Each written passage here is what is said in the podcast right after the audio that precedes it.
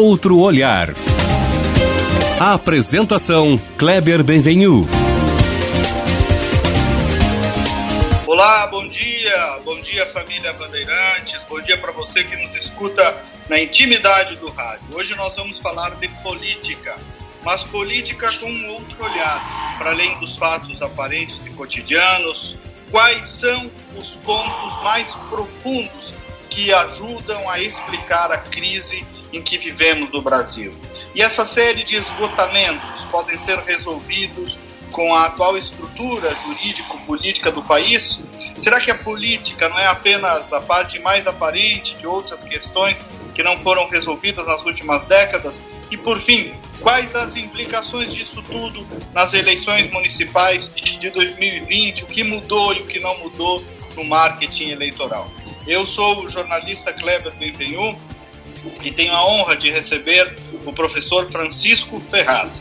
Ele foi professor de Ciências Políticas da URGS e reitor da Universidade Federal do Rio Grande do Sul.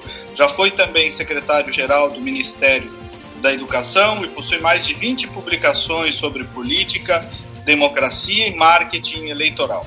O mais recente é Brasil, a cultura política de uma democracia mal resolvida. Hoje é diretor da AB 2000, empresa de consultoria política que presta mentorias. É, e devo dizer que também é uma referência, para mim, a maior referência do país em marketing eleitoral. Professor Ferraz, bom dia, prazer tê-lo aqui comigo. Bom dia, é um prazer estar contigo, Kleber. Embora eu já tenha que corrigir o Kleber de saída, que eu não sou nada disso que ele está falando, sou muito menos, tá? Ah, mas para mim o senhor é, aí não tem como corrigir. Tá bom. Professor, então vamos começar por aí mesmo, né? O, o jornalismo está em polvorosa, muita notícia, muito fato todo dia, muita balbúrdia, mas com o senhor eu queria ir para além do aparente, né? Para além, para além da, digamos, do comecinho do dia a dia, que isso a gente vê aí. Quais os pontos que consegue explicar de maneira um pouco mais profunda essa crise política em que o Brasil está mergulhado? Ok. Então, eu, o que eu diria é o seguinte: eu concordo, viu, Kleber, que essa atual crise que nós temos hoje é a mais grave que nós já tivemos. Eu vou além disso, quer dizer, eu, em 7 de setembro de 2015, bem, hein? 2015 são o que? Cinco anos atrás, né? É. Eu afirmei num artigo no Estado de São Paulo uh, que é o seguinte, que o Brasil, por sua cultura política e por sua estrutura política, não está preparado para administrar uma crise dessas proporções. Em suma, eu estou dizendo que uh, nós não temos no nosso arsenal de soluções instrumentos para resolver uma crise tão ampla como essa que nos atinge agora. Muito interessante. Isso foi em 2015. De lá para cá, eu acompanhei com artigos, todos esses artigos foram escritos no Jornal do Estado de São Paulo. Uh, então, em 6 de agosto de 2017, eu, eu declarei, eu escrevi algo do, do seguinte no meu artigo. No Brasil, tudo está em questão. Não são poucos os que argumentam que toda disciplina é odiosa, toda autoridade legal é ilegítima, que a liberdade verdadeira só existe quando há igualdade absoluta, que toda diferença social é exploração, que o mérito é um critério pernicioso, que todo delinquente é vítima e que não há verdades absolutas, que toda moral é relativa. Isso eu escrevi em 6 de agosto de 2017, falando, acompanhando essa crise que já estava em desenvolvimento. Ah, é, é uma afirmação forte que eu fiz aqui, né? mas que eu acho que resume realmente o clima que se estabeleceu no Brasil nesse período. Uhum. Então, eu, eu concluo o seguinte, viu, Kleber? 2015, 16 e 17, o país estava em frontal colisão com uma economia moderna. E aí eu escrevi também no Estadão um texto que dizia o seguinte, um artigo.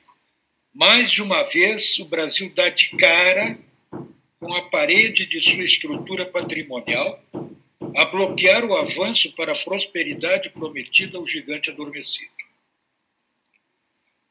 Então, novamente, eu quis chamar a é. atenção aqui para que novamente se repetia né? essa situação de situações mal de questões mal resolvidas. A crise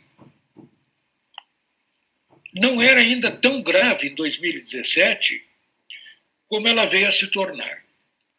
Porque as, dificuldades econômicas vieram se agregar, no início ela era puramente econômica. Aí as dificuldades econômicas vieram se agregar um conflito de natureza política, cultural e moral. A tal ponto, tal ponto que eu cheguei a, a, a ter uma espécie de, de de resposta geral, assim, resposta que é uma pergunta, dizendo o seguinte: como uma nação com tal grau de conflito em seus valores básicos poderá construir e manter uma democracia moderna, autêntica e estável? Uhum. Este conflito que, que, que ele acabou dividindo pela sua radicalidade a própria sociedade dividiu famílias, todos nós sabemos disso. Todos nós tivemos experiências de famílias, amigos e até mesmo a cidadania e inviabilizou um mínimo de consenso. Por isso a crise tornou-se uma emergência nacional.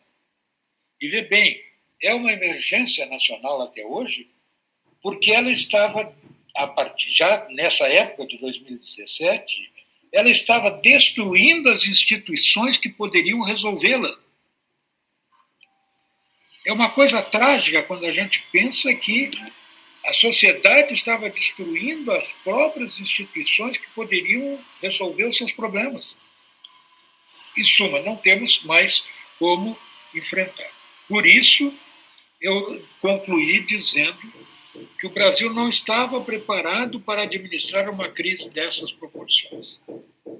E eu a, a, acrescento um ponto muito que eu acho muito importante, claro, né? que a nossa cultura política no Brasil tem uma relação, Kleber, mal resolvida com o tempo. Nota que curioso. Nós não aprendemos com o passado e não decidimos para o futuro. Como assim? Não, todas as experiências ruins não nos ensinaram nada, nós continuamos repetindo. Então, nós não aprendemos com o passado e não decidimos para o futuro. Vivemos politicamente como se apenas houvesse o presente. Essa é uma característica típica do, do, do, da política brasileira e, por isso, ela, ela vive dessa informação que é gasta em 24 horas, não, não sobrevive que é uma informação sobre o presente. Uhum. Os fatos que acontecem, os boatos, as, novidades, as, os pensamentos, as entrevistas. Quem vai acompanhar a política por esse, por esse ciclo diário de, de relato de acontecimentos não vai entender a política brasileira de jeito nenhum, e como não entenderia a política de nenhum país. É preciso ir mais profundamente. Então, por exemplo, quando eu Professor. vejo isso, Sim, diga. Não, é, é um pouco. O senhor está indo para essa direção. Eu queria lhe perguntar, mas essa crise pode ser resolvida por este atual modelo jurídico, político do país? É, ou não? O senhor disse que nós mesmos estamos destruindo os mecanismos de solução. É, não há ainda nesse modelo mecanismos de solução? Não. Não? Não. Não. Eu tenho que dizer não porque nunca houve. Houve outros modelos políticos que enfrentaram. Se tu olhar a pauta da nossa crise, a pauta econômica, a pauta política, a pauta de, cultural, é, ela não, é novi, não tem nenhuma novidade. Não tem nenhuma novidade. Nós, é, como eu disse mais uma vez, damos de, de cara com o muro da nossa, da nossa organização patrimonial que nunca foi enfrentada nunca foi enfrentado. Uhum. Então, uh, a conclusão que eu chego depois dessa análise que eu comecei em 2015 e até hoje escrevi nesses artigos. Ah, é claro, eu não escrevi esses artigos só sobre isso, escrevi em outro, outros assuntos também, né? mas é, esse assunto foi, uma frequ... foi, foi frequente ao longo desse período. E eu, no fim, eu lanço algumas perguntas. Né? Por que, que nós não somos capazes de enfrentar e resolver crises? Esta é uma pergunta, eu digo, né? Esta é uma pergunta que não se faz porque não se quer saber a resposta. Aliás, o problema não, ele nem pode ser colocado, porque ele seria uma condenação sobre as nossas organizações políticas, nossas instituições políticas. Agora, essa condenação, ela é visível. Dizer, o país tem uma estrutura governamental para resolver problemas e não para agravá-los. Então, tu vê, em 2015 era um problema econômico, hoje é um problema, inclusive, moral. Um problema cultural, um problema político, eh, um problema educacional. Nós conseguimos universalizar uma crise que era inicialmente meramente econômica. Ah, o problema, na realidade, como se apresenta para nós essa crise, ele não tem solução com o nosso aparato pessoal e institucional uh, da maneira como ele existe. Por quê? Porque essa crise é cumulativa. Ela é o resultado de várias outras crises. Olha, cada Cada governo tem a sua crise. O Temer teve a sua crise, não conseguiu aprovar a reforma da Previdência. A Dilma teve a sua crise. Todos tiveram. Vai olhando para trás, todos tiveram. Sarney, desde o início do, do, da nova República. Por quê? Porque ele é o resultado cumulativo de crises anteriores que se recusam a enfrentar o problema, que maquiam os problemas com aparentes soluções que basicamente se resume a cobrar caro toda e qualquer concessão que se faça ao executivo, seja o executivo que for. Uhum. Ah. O que o senhor está dizendo, então, é que a, a, política é a parte mais visível é, de outras questões que não foram resolvidas. Exatamente. Porque a política é usada pelas outras questões para resolver os seus problemas. Quer dizer, a economia usa da política para resolver os problemas econômicos. Ah, a, cultura, a educação, a política está no centro de tudo o governo. O, esse resultado, viu, Kleber, é, é, o, é o resultado de um hábito da nossa cultura, a qual nós damos o simpático nome, entre aspas, de empurrar com a barriga, e a gente sorri. Só que essa acumulação de questões não resolvidas tem o seu limite não vai resolvendo, vai agravando, mas ela volta de novo, tu, tu administra, mas não resolve, ela volta de novo. Então, quando esse limite é atingido, configura uma crise de gravíssimas consequências e de muito difícil resolução, como esta que enfrentamos agora. Professor, em que medida a, o desafio da maioria parlamentar barra o sistema presidencialista de coalizão é, tem implicação direta nisso? Não, não tem. Tudo está contaminado. Nós estamos em tempo de pandemia, né? Então a, a expressão vale. Tudo está contaminado. O Congresso está contaminado. O Congresso não, não ele tá boicota o presidente em certas medidas, né? se, se omite em outras quando o problema é muito complicado, o Congresso, nesse período todo, de 2015 até agora, o Congresso se acostumou, e era mais de um Congresso, não era esse apenas, ele se acostumou a passar os problemas difíceis para o Judiciário. Deixava de, de, legislar. Olha lá o problema do que, que é da formação da, da, da família, da questão do, do aborto, questões morais que são importantes na sociedade. Ele não, não resolvia, ele podia legislar. Ele não resolvia, passava para o Supremo. Entende? Com isso, o Supremo foi se acostumando e se adaptando, e o sistema foi se adaptando ao sistema, a um, a um Supremo Tribunal Federal legislador. Ah, agora vai, vai, agora vai, vai reclamar? se isso eh, foi conveniente para o legislativo. Então, vê bem. Pois é, mas quando o sistema entra em parafuso, que é o que o senhor está relatando aí, como é que faz para sair dessa? Mas não vai sair. Mas é que essa coisa. Então nós estamos, no, nós estamos, no, nós estamos, nós estamos num risco de. Nós estamos num risco de guerra civil? É isso que o senhor está dizendo? Não, não, mas pode ficar o risco maior. Não, não é de guerra civil, não é nada de apavorante, mas o risco maior é continuar tudo como continua. E o país ficando para trás. Nós já estamos em último lugar em educação no mundo, praticamente. Vamos continuar lá. Entende? Outros países vão se desenvolver mais do que nós. Coreia do Sul não era nada perto do Brasil há 30 anos atrás. E os outros vão passando, nós vamos ficando. A, a, a, lógica da política brasileira, e aí entra esse negócio que falou de presidencialismo de, de coalizão, isso aí é um nome bonito para esconder, entende? não que fosse criado para isso, não, mas na realidade ele esconde uma política abjeta. Certo. Não, não tem nada de coalizão. Esse é de vista, né? Nada de coalizão de princípios, ou de ideias, ou de projetos, ou de desafios. Não. É simplesmente ver o quanto cada um vai levar para votar junto com a maioria. Fisiologismo puro. Mas, porra, ah, precisa explicar isso aí.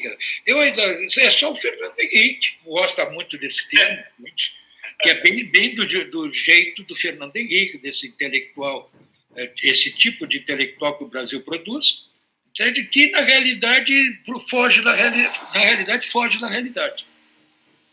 Não tem nada, esse presidencialismo de coalizão esquece, não existe, não existe. Ele, ele vai, ser, vai ser chamado de novo no, no momento em que realmente se constituir mais uma vez, o acordo de conveniências, o acordo de benefícios, de mordomias, certo. e aí, então, os partidos votam todos. Bom, professor, professor, o senhor falou aí do Fernando Henrique, e eu queria uma análise sua sobre os segmentos políticos outros, uh, que talvez, talvez essa hipótese que eu queria ouvir a sua opinião, para além de combater o adversário político Bolsonaro, uh, no fundo também estejam uh, aprofundando, querendo aprofundar a crise política uh, brasileira? Olha, eu não, não, vejo assim, entende? Eu acho que acho que é o contrário, é, é, não é o contrário, mas eu, eu tendo a olhar como uma mesa de jogo que tem várias, várias pessoas jogando mas várias, sei lá, uma dezena por aí. Cada um tem a sua estratégia. Cada um tem algum poder para vetar os outros. Mas ele também é vetado. Os outros também têm poder para vetar a ele. Então, é, é uma necessidade de, de negociação uh, rasteira, né? mas uma negociação que se, eh, radica, se radica em interesses, interesses que se traduzem em malas de dinheiro. Nós já estamos esquecidos, vê bem, o país já está esquecendo todo o negócio do Lava toda a, a gesta do, da Lava Jato. Já estamos esquecendo. Daqui a pouco nós estamos em dúvida se houve realmente muito roubo, se, não, se aquilo ali não foi interesse político de algumas pessoas. Entende? Então, a tua pergunta é essa daí. Não é que o Brasil vai entrar em guerra civil. Eu acho que não. O Brasil não, não é um país que tem essa, essa, essa, esse elemento na sua cultura, esse elemento de violência na sua cultura. É preciso ser uma Espanha, ser os Estados Unidos, para experimentar o que é uma guerra civil. Ah, não, não, não, guerra civil não é um conceito. Guerra civil é morte violenta em grande quantidade entre irmãos. O Brasil não tem a menor ideia, nós não temos a menor ideia. Os europeus têm. Os europeus têm. Dificilmente vai encontrar na Alemanha uma família que não perdeu um membro durante a guerra. Então, eles sabem o que é uma guerra, sabe o custo de uma guerra, custo pessoal. Professor. Dificilmente tu vai encontrar na Europa uma população que não viu o que é o desemprego real da classe média, não da classe mais baixa, da classe média. Então, a, a gente tem que olhar isso com, como é que eu vou dizer, com uma visão mais abrangente, porque se nós ficarmos só no Brasil, nós vamos ficar numa, como é que eu posso te dizer assim, numa, numa, numa realidade tão pequenininha, tão, tão mesquinha, tão óbvia, tão baixa, que é a que nós temos. Nós não temos grandeza. Olha bem, Brasil, qual é o nome que está acima de todos os nomes hoje no Brasil? Crise de líderes. Hein? Crise de líderes, né? Também é, é parte desse. Mas o país destrói líderes e, e, a própria educação não prepara mais as pessoas para a liderança. Liderança não é uma coisa fácil, não se nasce com ela na testa. Então, é uma das coisas que a gente, que eu acho que, é de positivo no, no papel do Guedes uh, nesse ministério, é o seguinte, o Guedes falou, está falando a verdade. Ele diz, nós estamos em último lugar em educação. Nenhum país progride se torna livre se não melhora a sua educação, se não se moderniza. O país não faz sacrifício nenhum. Parece que tudo, sempre tem dinheiro para tudo. Tu vê toda a, uma relação do legislativo nesse famoso presidencialismo de coalizão, há uma, há uma relação entre o, o legislativo e o executivo que, que é uma maravilha. O executivo, para se eleger, tem que, tem que fazer um projeto, tem que ter um projeto de governo. O projeto de governo tem que ser apresentado e votado pelo Congresso. O Congresso recebe, ah, é bonito, faz cerimônia na mesa, o presidente do Congresso, do, do, da Câmara, o presidente da República, recebe o projeto, papapá, tá, vamos estudar, vou mandar para a comissão. Bom, aí já começa a haver problema começa a haver problema, ah, e aí o, o, o, o, legislativo espera que o, o executivo se apresente para negociar. O, executivo precisa da aprovação. O legislativo usa isso como uma forma de conseguir arrancar alguma coisa do executivo para si. Seja aí a verba partidária para a eleição, seja as mordomias de toda a ordem aí que a gente uh, conhece e observa. Aí o que acontece? O governo é obrigado a, a aceitar que ele vai ter que fazer concessões para conseguir a maioria.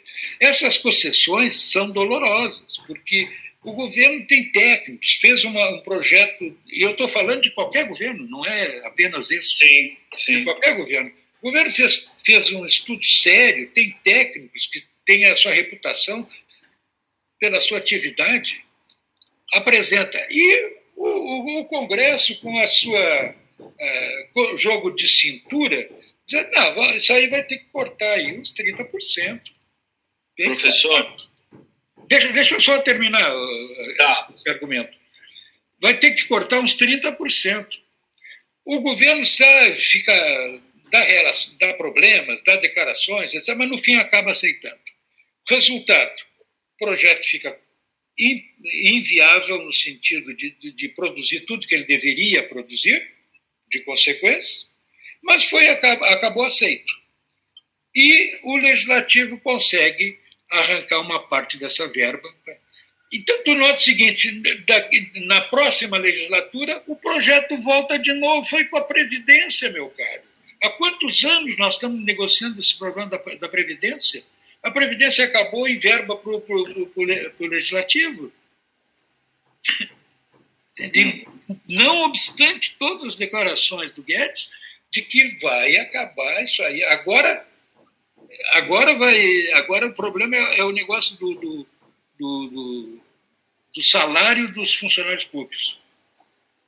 O governo chega a dizer: olha, não vai haver dinheiro para pagar os funcionários públicos e assim mesmo se arranca dinheiro para mordomias ou para outros gastos de natureza política, de interesse dos políticos.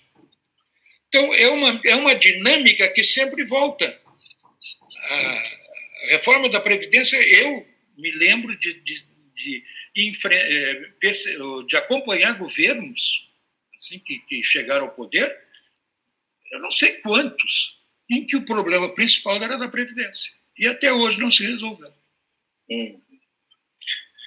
Professor, nós estamos nos encaminhando aí para o final. Eu queria uh, lhe ouvir, por último, sobre o marketing eleitoral, que o senhor é um dos maiores teóricos e práticos do Brasil nesse assunto, o que mudou e o que não mudou. Esses dias mesmo eu estava relendo a sua obra sobre marketing eleitoral, também nesse contexto das eleições de 2020.